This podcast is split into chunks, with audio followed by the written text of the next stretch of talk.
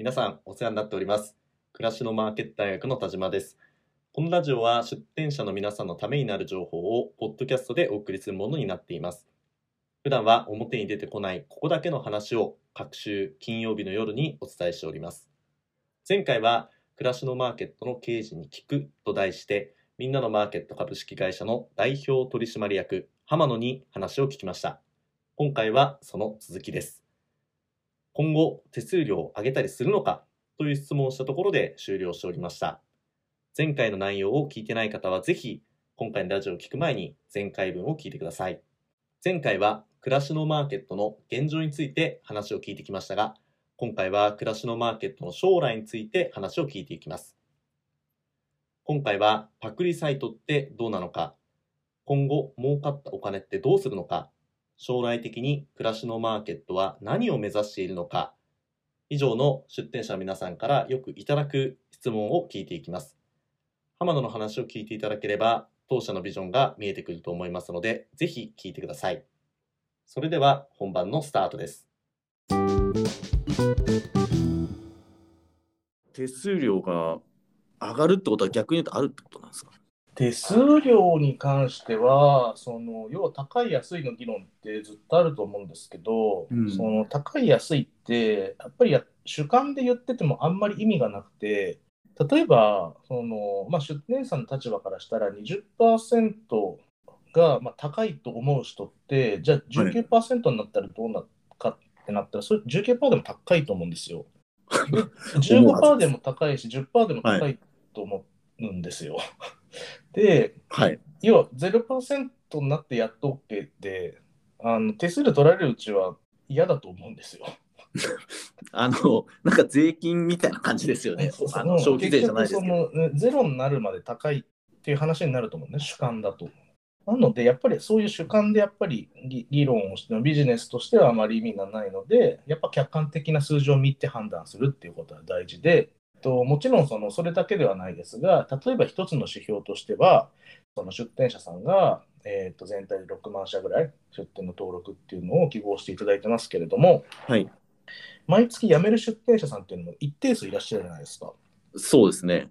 ただそれって全体から見たらかなり少ない数字。うんで。例えば、じゃあその数字が急に増えたりとか、毎月どんどん増えてって、新しく出店してくれる方よりはい出てっちゃう人の方が多いとかになったら、それって手数料が多分高いってことだと思うんですよ。客観的に。あ主観ではなく。要は割が合わないから暮らしのマーケットやめちゃうってことだと思うので、あ。はい。でも今ってそうじゃないので、まあ、この手数料っていうのはまあフェアなんだなっていうのが客観的に例えば判断できるっていうのがあるので、まあ、そういったしっかりその数字を見て、はい。主観ではなく客観的なデータで手数料に関しては判断していくっていうのがやっぱりすごく大事なのかなと思いますね。ああ、なるほどですね。はい、なのであまりそのご意見としての高い安いっていうのは別になんかその必要な意見だと思うんですけれども、はいそれよりもやっぱり客観的にデータで判断していくっていう必要性があるのかなとは思ってます。あそういうことなんですね。ちょっと話変わるんですけど、うんパクリサイトってあるじゃないですか。はい、で、どうなんですかね？パクリサイトに関しては、やっぱり今までもいろいろ出てきましたけど、やっぱりやめちゃったりとか、そうですね。ありましたね。数飛ばずっていうところが現状は多いのかな。あと、まあ、生き残ってるところでも結局やっぱビジネスモデルを変えてっちゃうとか、はいはい。結局その暮らしのマーケットっていうものうん。のビジネスでは、暮らしのマーケット勝負になるようなところっていうのは結局一個もないというか出てこなかったんじゃないですかね。そうですね。うんとは思いますね。それをちょっとそのなんていうかアカデミックなというか経営理論的なところから多分見ても、はい。私たちがやっているのっていわゆるそのマーケットプレイス事業って呼ばれるものでオンラインであの何かしらのその商材の売り手と買い手をマッチングするっていうビジネスじゃないですか。はい。でこれ例えば楽天市場とかも同じですよね。うん、そうですね。あとメルカリとかもそうですけど、うんうん。売り手と買い手をマッチングするビジネス。はい。で、このビジネスにおいて、最も一番重要な、えー競争力になるものって何かっていうと、そのネットワーク効果と言われるもので、ネットワーク効果って何かっていうと、要は売り手にとっては、買い手がたくさんいた方がいいですし、買い手にとっては売り手がたくさんいた方がいい。要は楽天市場行って、キッコーマンの醤油 1, 本しか売ってなかったら意味ないじゃないですか。マジ意味ないですね。全国のいろんなその醤油、いろんなその蔵が作ってる醤油が買えるからお客さんたくさん来ますし、はい。お客さんたくさん来るからいろんなその醤油メーカーさんが出店する。はいはいはい。そういう意味で売り手がたくさん、売り手と買い手がその、なんて言うんだろうな、相乗効果的に増えていくっていうのがネットワーク効果なんですね。おーで、メルカリもそうですけど、例えば、そういうのってどうなるかっていうと、結局ナンバーワンのところが圧倒的な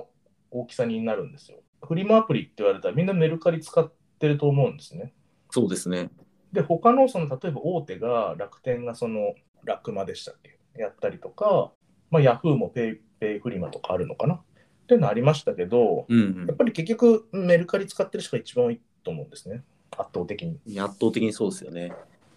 というので、その要は大手でさえもナンバー2、ナンバー3としてで出てしまうと、そのナンバーワンに追いつけないというか、あ、そっか、そうですよね。大手、めっちゃ大手ですもんね。そそうなんですよ。圧倒的な資金力があっても追いつけない、それぐらいやっぱネットワーク効果っていうのはすごい強い競争力になるものなんですね。うん。というのが、その私たちがやってるマーケットプレイスというビジネスなので、はい。まあ、この領域においてナンバー2、ナンバー3をやっててもあの食ってはいけると思うんですけど、うん。うん、っていう感じはしていますというのが、まあ、その経営理論から見た話で、うん。っていうのがある、まあ、それとは全く違った視点で、まあ、個人的に思うのが、私たちって、そはいの出店者さんとユーザーのことを見てビジネスをしてるじゃないですか。で、そうですね。それが儲かるから始めたっていうのは、別に好きだから始めて、好きだからやってるっていう感じじゃないですか。はい。なんですけど、多分パクってる人たちって、暮らしのマーケットと同じことやったら儲かりそうだから始めてるんだと思うんですよ。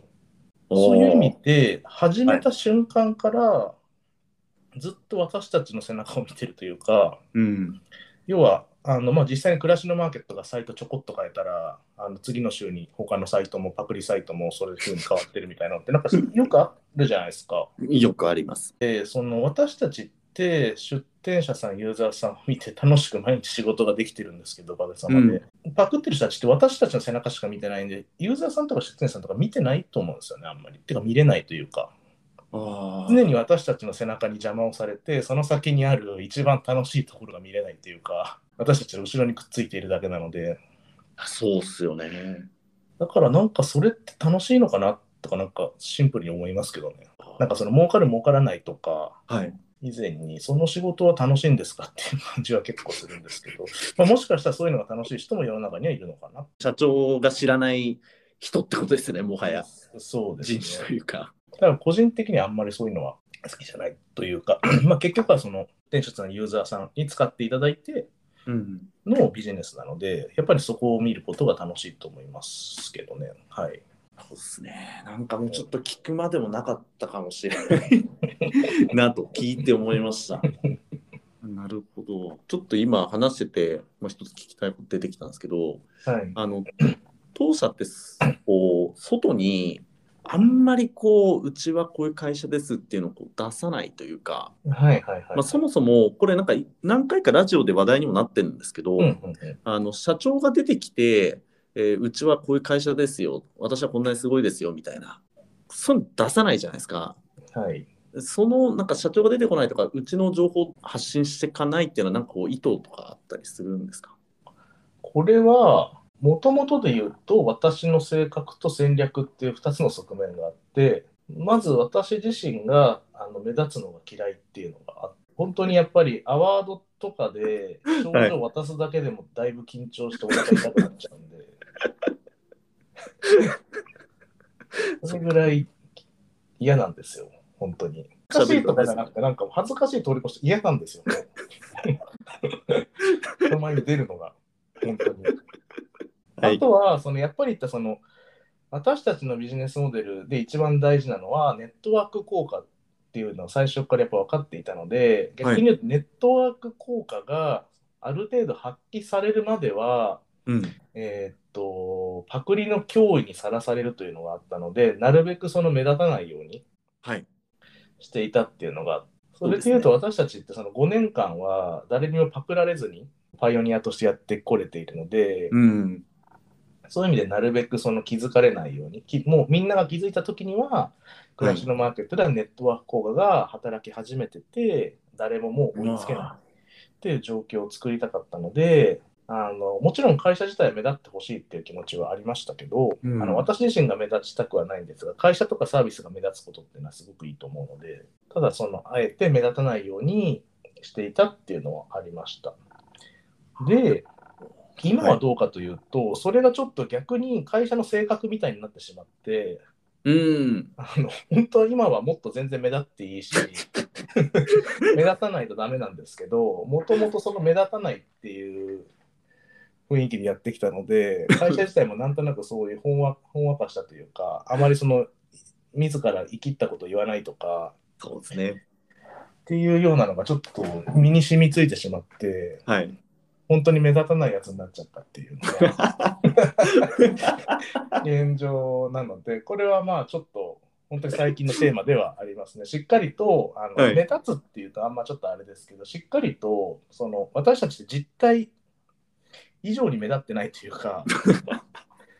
かなりその目立たなすぎなので、しっかりとその会社も大きく見せるという意味ではなく、本当にそのままの状態をもっと知ってもらう、外にアピールするっていうことは、はいやっていかなきゃいけないことだなと思って、ちょっと反省している点ではあります。反省してたんですね。もう少し早くその切り替えができてると思いますそうですね。だからそ最初は本当戦略的にやってきたけど、ちょっとやりすぎてもう会社のなんですか色というか、はいもう社員もみんな染みついちゃって、はいまあなんか本当地味で謙虚でいいのかもしれないですけどね。はい。まあただもうそういう状態じゃなくて、もうすごくいいものを持ってるからそれを今度は伝えていくうん、ことも必要になってきてるってことですよね。そうですね。ほど分かりました。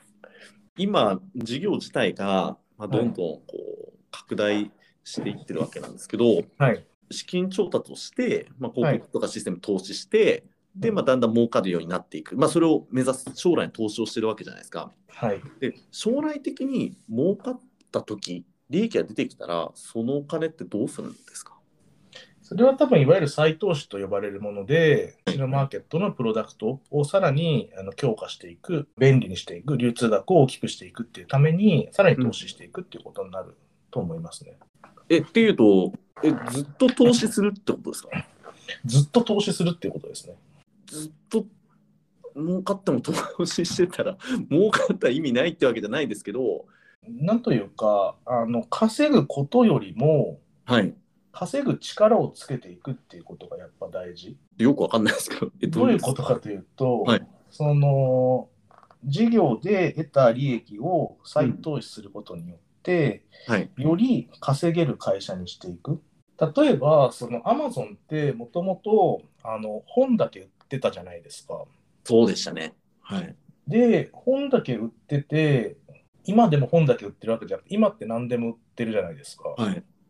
それってやっぱりその儲かった本を売って儲かったお金を再投資して、その商品のバリエーションを増やしていって、うん、今の規模になってると思うんですね。ちょっと正確な数字わかんないですけど、本だけ売ってた時から比べたら、今のアマゾンって、会社の規模って多分何千倍とか何万倍とかになってると思うんですよ。で、それって結果的にその別に利益は出しているわけではないですけど、利益を出せる力っていうのは何千倍、何万倍にもなってると思うんですね。うーん。要は出そうと思えば出せるけど、はい、そうじゃなくて、稼ぐ力をもっとつけるために事業に再投資をするっていうことをずっとやってきてる会社だと思うんですね。ということが私たちも大事だなというふうに思っていて、やっぱり出た利益は再投資して、利益を溜め込むのではなく、うん、しっかりと稼ぐ力をつけること。私たちの会社をより強くしていくために、再投資していくことっていうのがやっぱ大事かなと思いますね。なるほどですね。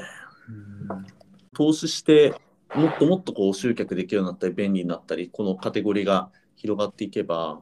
そうですね。うんそれを、だからその出店者さんの視点から見ると、今までよりも、はい。より多く稼げるようになったりとか、今までよりもより簡単に稼げるようになるために、事業に、まあ、出た利益を再投資していくっていう感じですかね。その出店者さんの視点から考えるとですね。まあ、でもその方が本当出店者の皆さんにとってはすごく暮らしのマーケット使ってよかったなっていう話になりますよね。そうですね。シンプルな話、例えば今よりもあの暮らしのマーケットの利用者が10倍はい増えれば、毎月今までの繁忙期と同じぐらい稼ぐようにできるとか、そうなったら最高じゃないですか。いや、最高です、本当に。それって私たちがその事業で上げた利益を溜め込んでたら意味がなくて、それを再投資して、よりプラットフォームを大きくしていくことによって実現ができるわけなので、やっぱそういうことをしていく必要があるということですね。ああ、なるほど。あれ、なんだっけな、社長に一個聞きたいのあったんですよね。あ、暮らしのマーケットって、あの、はい将来、こう、何を目指してんですか？みたいな、うん。出店者の方から聞かれることあるんですけど、はい。社長は、まあ、はい。会社は何を目指してるんですか？何をっていうのは、その、なんて言うんだろうな、質問の意図とかにもやっぱりよるとは思うんですけど、うん。ちょっとその質問の意図とは違った回答になっちゃうかもしれないんですけど、電気とか水道と同じようになりたくて、電気、水道と同じようになりたい。あのーどういうことですか？電気と水道ってみんな当たり前に使ってるじゃないですか。はい。それぐらい暮らしのマーケットも当たり前に使ってほしいというか、なんというか。うんまあ、例えばその、まあ、家が壊れた時でもいいですし、はい。壁紙を変えたくなった時でもいいですし、車が壊れた時でもいいですし、引っ越しする時でもいいですけど、そういう時に、なんて言うんだろうな。例えば電気つ、電気使う時に、今日は東京電力にしようとか、明日は楽天電気にしようとか、多分誰も考えないと思うんですよ。全く考えないです。はい。当たり前のようにつ同じものを使ってると思うんですね、いつも。それと同じように何かその困ったなとか何かしらサービスを頼みたくなったなと思った時に、あ暮らしのマーケット使おうとすらも思わずに、うん。当たり前に暮らしのマーケットを使ってる状みんなが使ってる状態っていうのはゴールかなと思いますね。おおなるほど。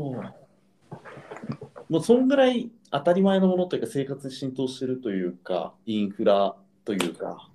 そうそいうですね状態になるってことですよね。そうですね。あの水道をひねった時に東京水道局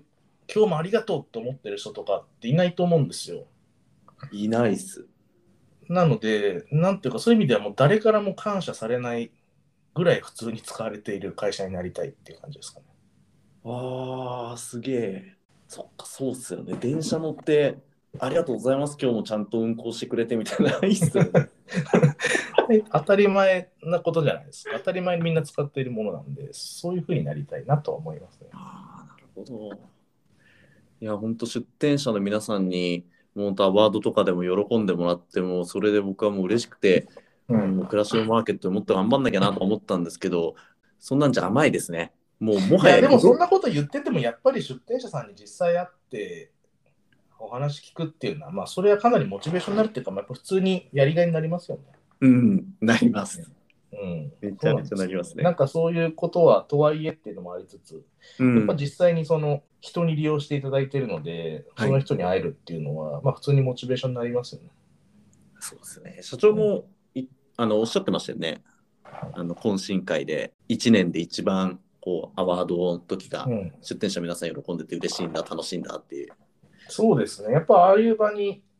行くと、自分たちがその誰のために仕事をしているのかっていうのが、なんかその目の前で改めて確認できるじゃないですか。そうですね。やっぱそれがその、まあ、年に1回しかないですけど、今は。はいそれだけでも、それこそ1年間のやる気になりますよね。うーん。いや、本当そうですよね。じゃあ、えっ、と、最後に、はい。社長から、このラジオを日頃聞いていただいている方、まあ、非常にコアな電車皆さんにこうメッセージがあったらお願いします。そうですね。多分ラジオ聞いてくださっている方は、その、先ほど言った若干その、たまにいただく出店者の方からのネガティブな意見とかをあまり 言う方々とは多分真逆の、真逆の方しか聞いてないです。はい。はい、方だとは思うので、まあ、そういう意味ではちょっとあまり意味のない話を少ししてしまったかもしれないんですけど、まあ、と捉え方としてはありだとそうですね思います。。はい。あるんですけど、あの、まあ、今日のお話の中でも言った通り、やっぱりその私たちって今は、とにかくその暮らしのマーケットっていうものを成長させて、多くの人に利用していただこうというふうにやっているフェーズなので、うん。あの出店者の方々の立場から考えると、本当に今、暮らしのマーケットに今乗っかっておくっていうのは、あの本当チャンスだし、言い方がちょっとあれですけど、美味しいと思うので、なんとかその今の段階から暮らしのマーケットをもっと活用していただきたいなっていうのがやっぱ一番ですかね。うん。はい、あとは、その今年の、まあ、私たちの目標というか考えでは、やっぱりそのこのような社会の状況もあって、2年間ぐらいやっぱり出店者の方々と会う機会は減ってはいたんですが、やっぱりその前回アワードをやってみて、その出店者の方々のコミュニティっていうのが、やっぱりいかにどれだけ大切な、大事なものかっていうのが、改めてやっぱり認識できたので、そういったところは、その今後、さらに強化していきたいなっていう部分でもあるので、やっぱそういうところで、えーっと、出店者の方々にご協力いただくところっていうのも多分増えてくるので、その辺はぜひ、あの、ご協力いただいて、はい。あの、一緒に暮らしのマーケットを大きくしていただきたいなと思ってます。ありがとうございます。はい。というわけで、今回は暮らしのマーケットの代表取締役に話を聞きました。はい。社長、ありがとうございました。ありがとうございました。